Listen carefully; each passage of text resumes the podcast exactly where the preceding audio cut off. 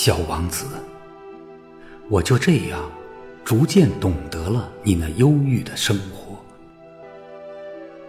过去相当长的时间里，你唯一的乐趣就是欣赏那夕阳西下的温柔晚景。这个新的细节，是我在第四天早晨知道的。你当时这样对我说：“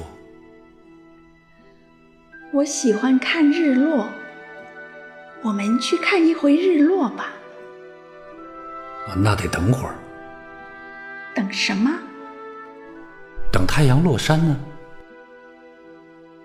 一开始，你显得很惊奇的样子，随后你笑自己太糊涂。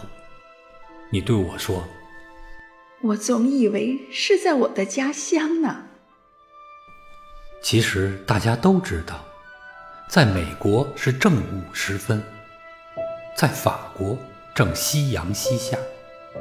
只要在一分钟之内赶到法国。就可以看到日落。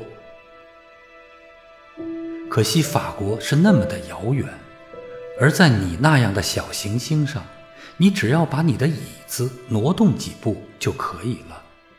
这样，你便可随时看到你想看的夕阳余晖。一天，我看见过四十三次日落。过一会儿，你又说：“你知道。”当人们感到非常苦闷时，总是喜欢日落的。一天看四十三次，你怎么会这么苦闷呢？小王子没有回答。